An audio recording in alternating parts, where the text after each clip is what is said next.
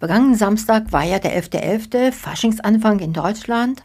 Und das war für uns mal Grund zu schauen, ja, wie ist der Karneval in Deutschland und wie ist der Karneval in Spanien. Wer uns noch nicht kennt, wir sind die Wagners, wir leben an der Costa Blanca und berichten über Sportkultur, Veranstaltungen etc., was so gerade uns über den Weg läuft. Ich wünsche euch viel Spaß beim Zuhören.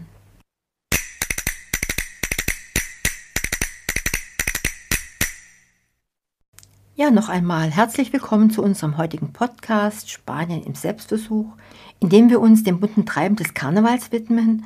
Während Deutschland am Samstag ausgelassen feierte, wollen wir mal einen Blick auf die spanischen Karnevalsbräuche werfen. In Deutschland erstreckt sich der Karneval ja von November bis Aschermittwoch. Aber warum beginnt er ausgerechnet am 11.11. .11. um 11.11 Uhr? .11? Die Ursprünge reichen ins Mittelalter zurück, wo die Zahl 11 für Narretei stand. Im christlichen Glauben symbolisiert die Elf Sünde und Profanität. Der Elferrat im 19. Jahrhundert etablierte diese Tradition und Sitzungen beginnen nicht zur vollen Stunde, sondern elf Minuten später. Und bei den Römern und Germanen? Die Ursprünge des Karnevals sind nicht eindeutig geklärt. Im antiken Rom gab es bereits ausgelassene Feste, doch die genaue Verbindung zu heutigen Karnevalsbräuchen ist unklar. Also manche glauben an germanische und keltische Einflüsse. Vorchristlich feierten die Menschen Frühlingsfeste, um Geister zu vertreiben. Wahrscheinlicher ist jedoch ein christlicher Ursprung, denn der Karneval leitet die Fastenzeit ein. Die ausgelassenen Feiern vor Aschermittwoch sind von üppigem Essen geprägt. Der Begriff Karneval könnte sich aus dem lateinischen Carnevale ableiten, was so viel wie Fleischlebewohl bedeutet. Der spanische Karneval hingegen ist herzlich und traditionsreich und reicht bis ins Mittelalter und die Renaissance zurück. In Spanien findet das Fest nur während einer kurzen Zeitspanne statt. Es ist die Zeit zwischen dem deutschen Altweiberfasching und Aschermittwoch.